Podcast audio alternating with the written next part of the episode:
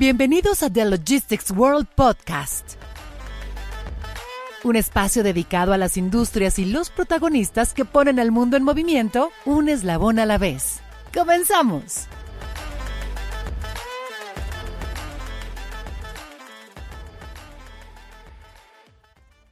Hola, bienvenidos a un episodio más de la primera temporada de The Logistics World Podcast. Nos emociona tenerlos de nuevo. Bienvenidos a los nuevos podescuchas que se suman a nuestra comunidad, ya sea en Spotify, Google Play, Apple Podcast o SoundCloud. Soy Catalina Martínez Quintero, editora de contenidos de TheLogisticsWorld.com. Saludo también a mi coconductora y gerente de contenidos de nuestro portal, Ilse Mauber Roura. Gracias, Cata. Y también a toda nuestra comunidad logística y de cadena de suministro que se nos une para esta nueva entrega. Antes de arrancar con nuestro tema de hoy y presentarles a nuestras invitadas, quiero recordarles que en esta primera temporada abordamos las entrevistas que tuvimos en nuestra cabina de podcast en agosto pasado durante nuestro magno evento, The Logistics World Summit and Expo. A lo largo de ocho episodios hemos dado un recorrido por los distintos eslabones de la cadena de suministros, Hemos hablado de resiliencia, evolución, adaptación, también de tecnología, oportunidades y sustentabilidad. Pero para que todo eso sea tangible y se pueda aprovechar en las empresas, se necesita tener al talento. Sí, esos colaboradores que desde cada una de sus posiciones contribuyen al desarrollo de las empresas.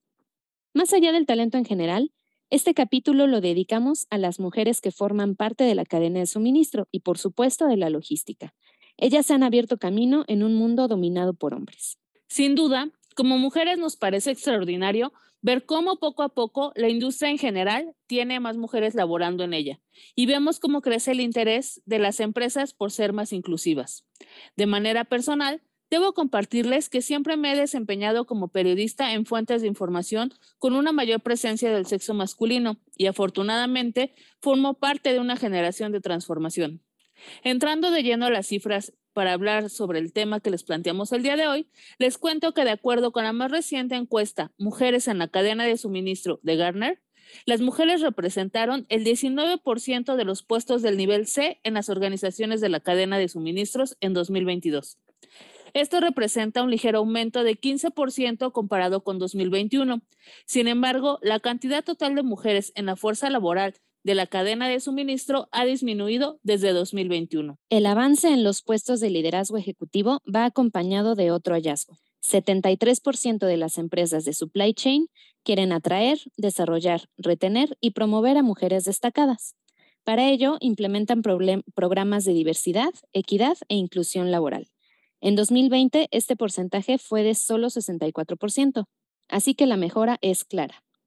La búsqueda de la, diversidad de género en la industria de cadena de suministro es algo crucial, a decir de la consultora, pues las organizaciones que atraigan, retengan, involucren y promuevan a la otra mitad de la población mejor que sus competidores serán las que tengan avances concretos. Hay otra razón para sumarse a la tendencia. Aquellas compañías que promuevan la diversidad de género son 21% más propensas a superar su rentabilidad y tienen 27% más probabilidades de aumentar su generación de valor, de acuerdo con McKinsey. El Centro de Investigación Pew informó en 2021 que aproximadamente el 48% de los trabajadores renunciaron por problemas con el cuidado de los niños. Si bien la misma encuesta encontró que hombres y mujeres en su mayoría dieron razones similares para dejar sus trabajos, la gran renuncia ha demostrado que el cuidado de los niños es un desafío que continúa impactando a las mujeres en un grado más significativo que a sus contrapartes masculinas. El levantamiento prematuro de las restricciones del COVID-19 también ha llevado a que un número significativo de niños tengan que ausentarse de la escuela debido a una enfermedad, especialmente durante el aumento de casos como Omicron, lo que ha aumentado aún más la presión sobre los empleados que son padres, especialmente las mujeres. Esto ha hecho que volver a la oficina sea inaccesible para algunos.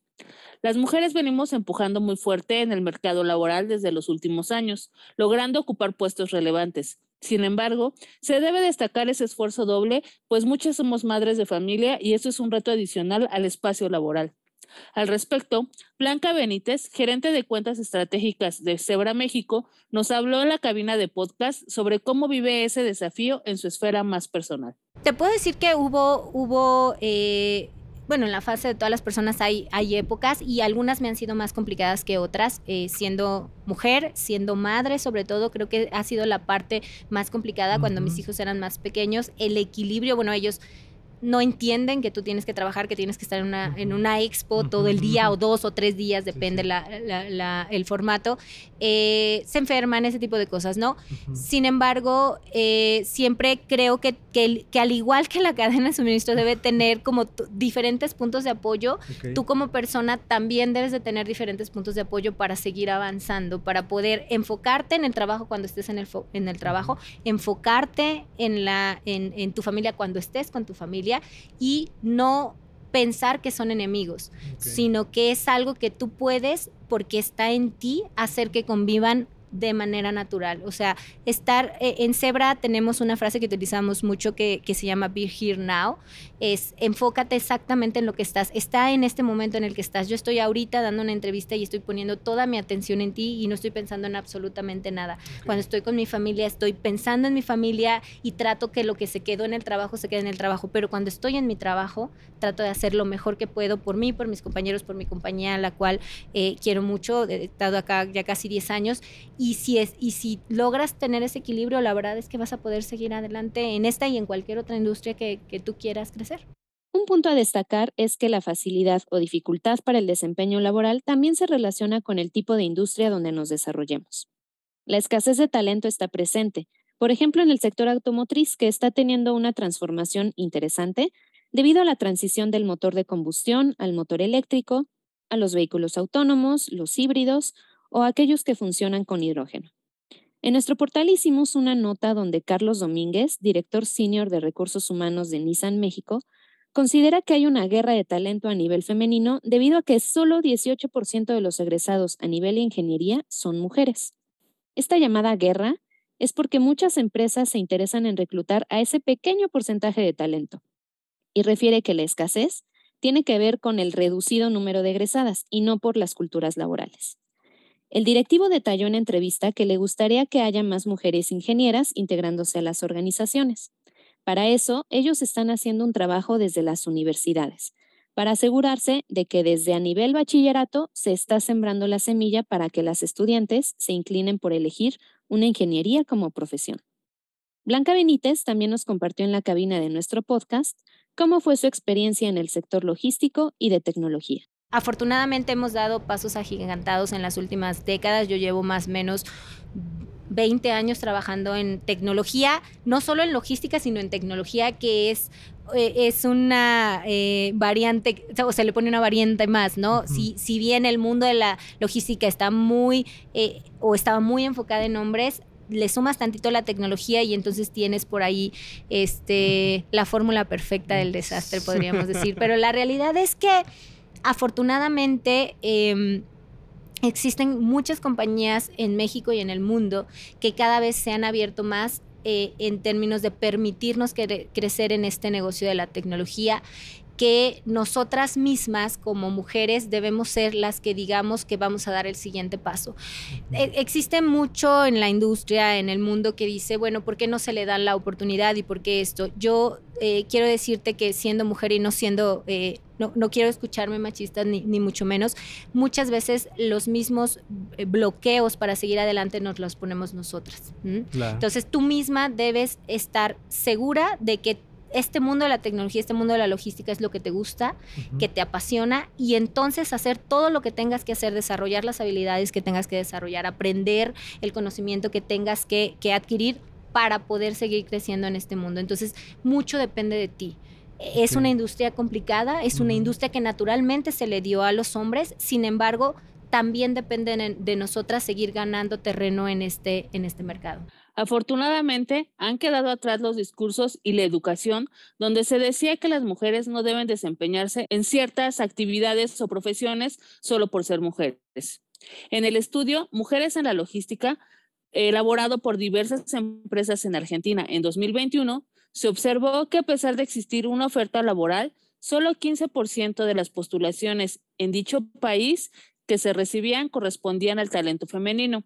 Al respecto, las mismas empresas manifestaron que es muy difícil encontrar mujeres dispuestas a ocupar puestos operativos.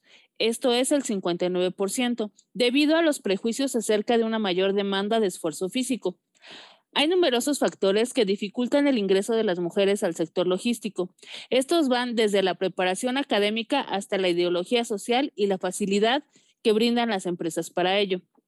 Uno de los porcentajes más altos fue la percepción de resistencia de los gremios para negociar con mujeres con 66%, seguido de la resistencia de las áreas directivas de las empresas con 56%, falta de una cultura diversa e inclusiva en el sector y o en las empresas con 16%, así como predominante composición masculina en estos sectores.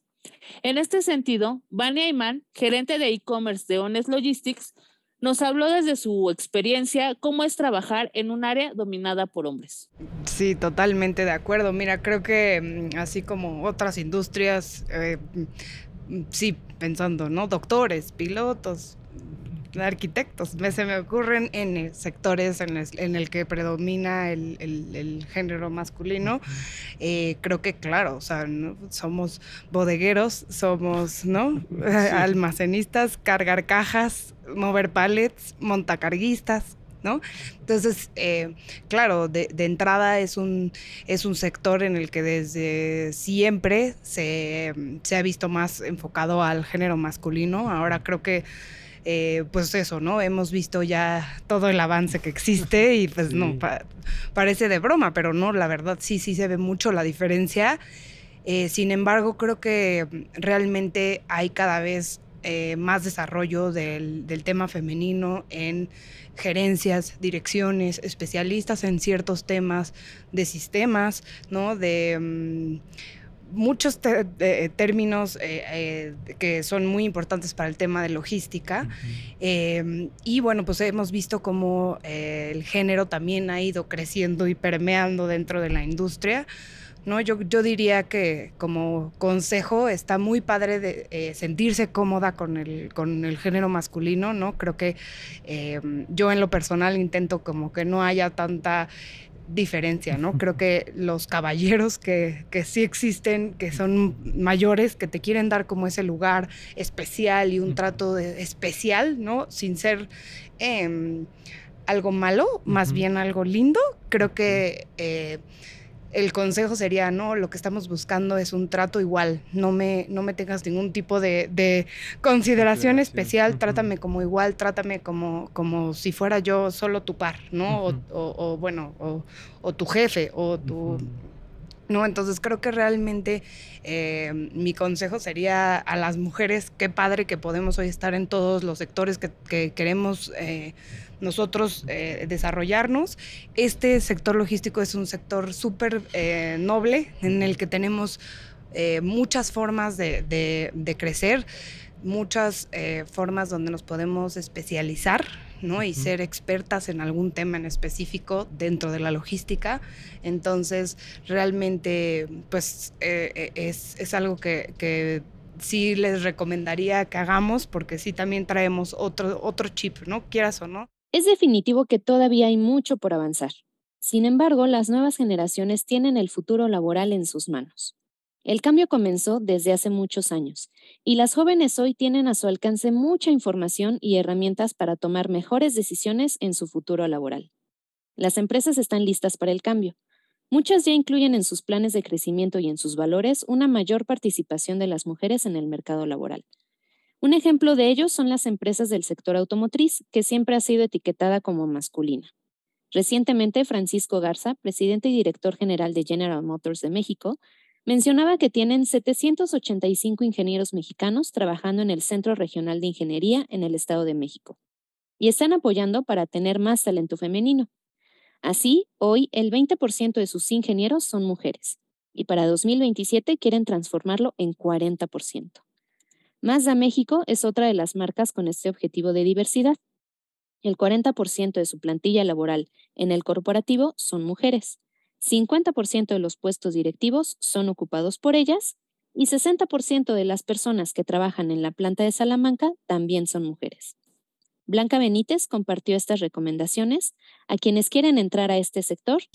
Mira, afortunadamente eh, la, apertura que tienen, la, facilidad con la que las nuevas generaciones tienen acceso a la información, nos va a ayudar a que también este otro tipo de industrias vayan a, bueno, por, por naturaleza se vayan incorporando más mujeres, ¿sabes? Antes yo creo que no teníamos internet, no teníamos eh, redes sociales, no, nos enteraban que existía un mundo logístico detrás.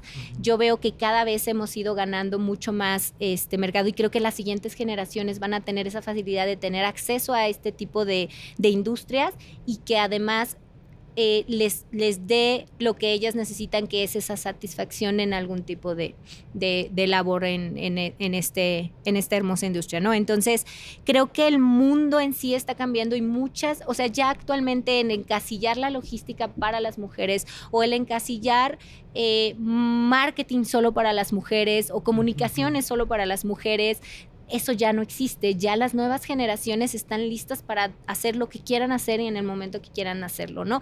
Y entonces, si te apasiona la logística, si te apasionan las operaciones, si te apasiona la tecnología, la verdad es que lo el la única recomendación que yo les tengo que hacer es háganlo.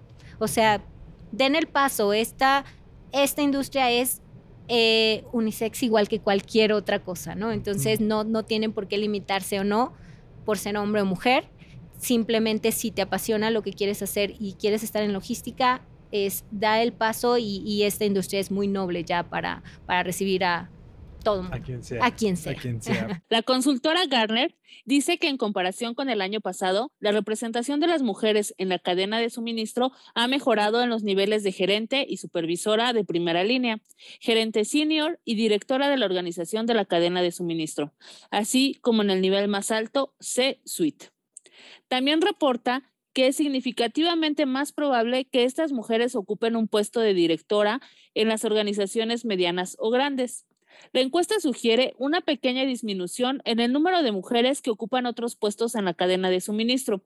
Por ejemplo, las mujeres representan el 21% de los puestos de nivel de vicepresidente en 2022, una disminución con respecto al 23% del año pasado. Brendalí López, directora de Marketing México de Samsara, dijo a nuestra cabina de podcast que no nos debemos poner a nosotras mismas en desventaja e hizo un llamado a ser comunidad. Pues creo que la principal, em, pues no es consejo, pero, pero mi perspectiva al respecto es que si tú no consideras el ser mujer como una desventaja, ya llevas camino ganado. Al final, muchas veces, eh, si nosotras nos ponemos en, esa situación de desventaja, eh, sucumbimos ante, la, ante el contexto. Entonces, ese sería para mí el, el, mensaje hacia las mujeres y hacia la comunidad en general, hombres, mujeres en conjunto, es que no hagamos distinciones. Al final somos profesionales y nuestra, nuestra valía, nuestro enfoque está muy sustentado en las capacidades, en la experiencia, en las ideas, en el valor agregado que aportamos y creo que, la brillantez no tiene género. Mi sugerencia sería que hiciéramos comunidad.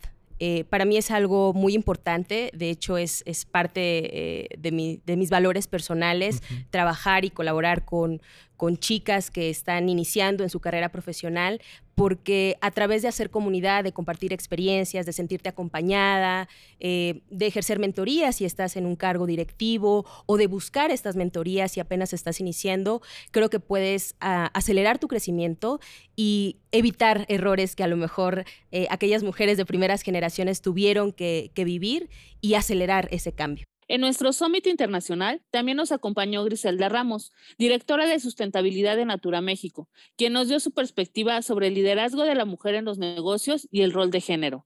Igualmente, nos dio algunas recomendaciones para aquellas mujeres que nos escuchan y que quieren superarse como profesionales.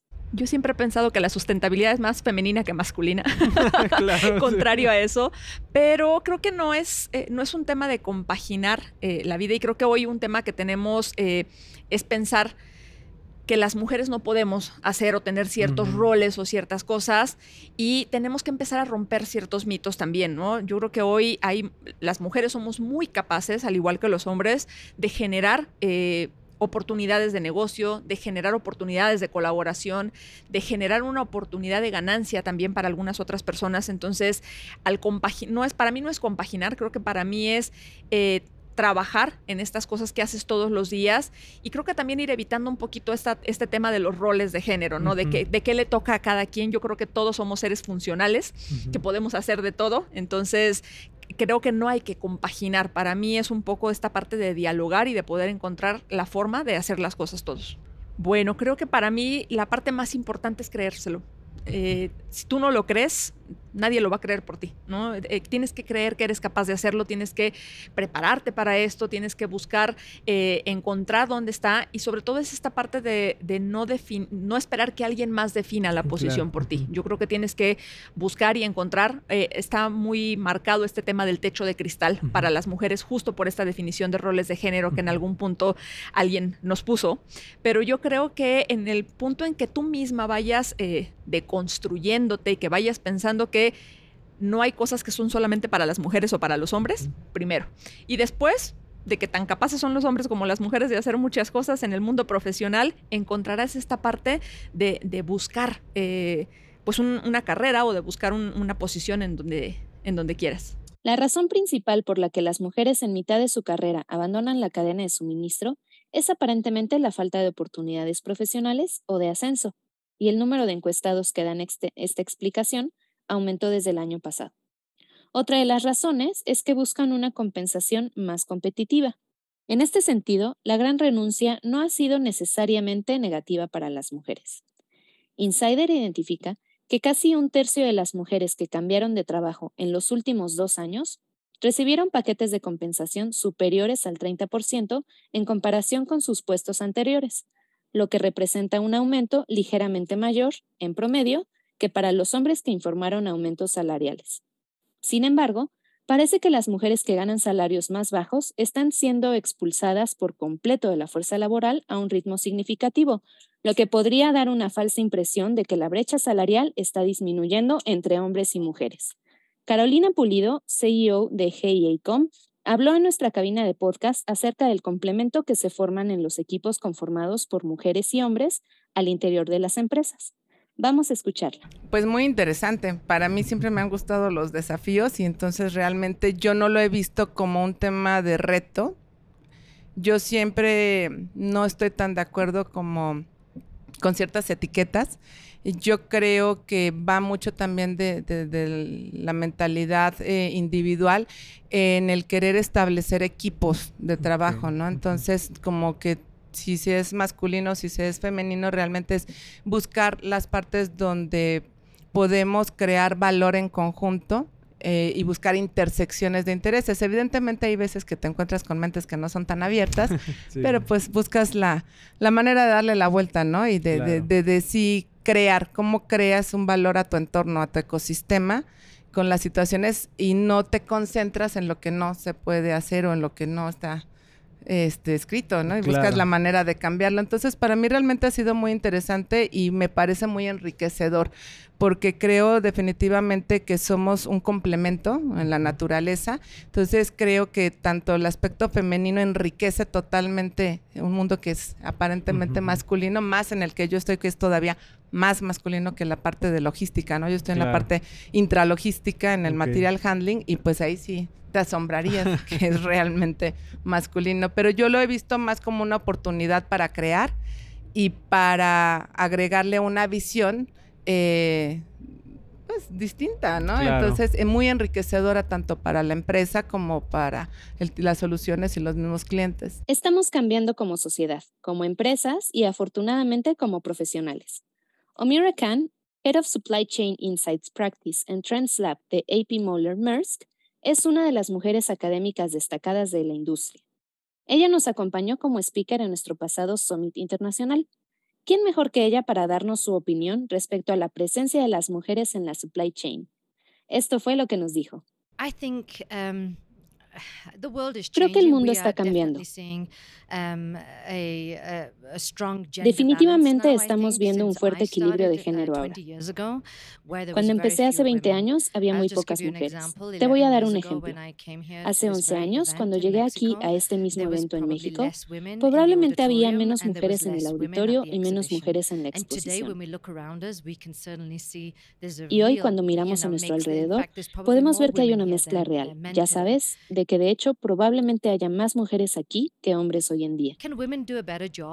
¿Pueden las Um, mujeres hacer un mejor trabajo que los hombres? Creo que esa es una pregunta muy difícil de responder.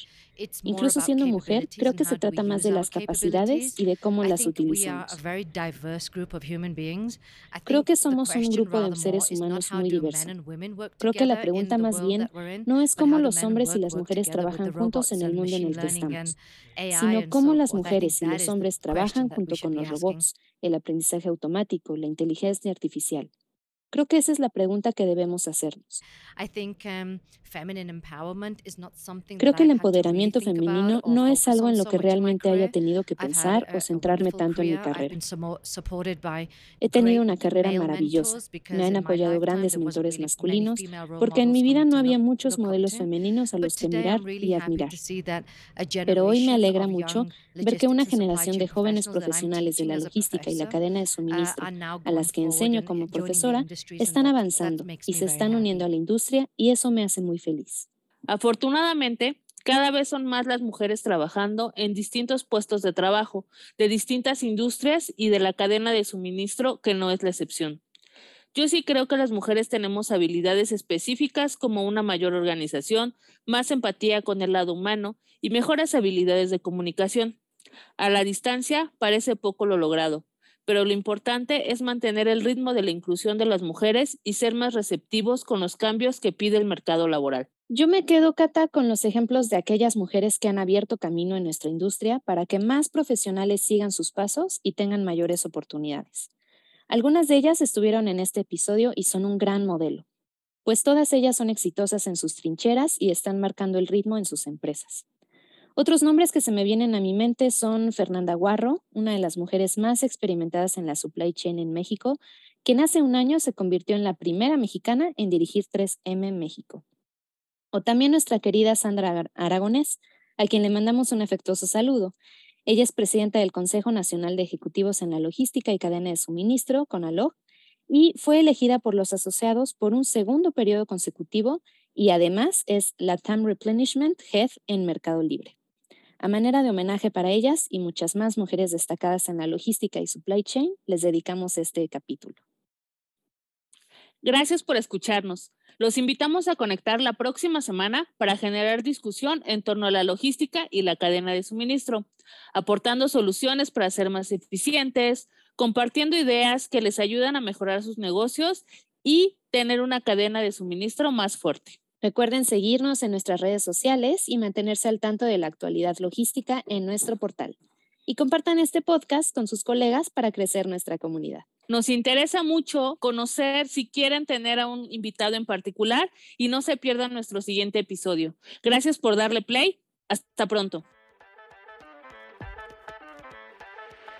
Esto fue The Logistics World Podcast, un espacio dedicado a las industrias y los protagonistas que ponen al mundo en movimiento un eslabón a la vez. Escúchanos la próxima semana y sigue la conversación sobre cadena de suministro y logística en nuestras redes y plataforma web. Conéctate e inspírate.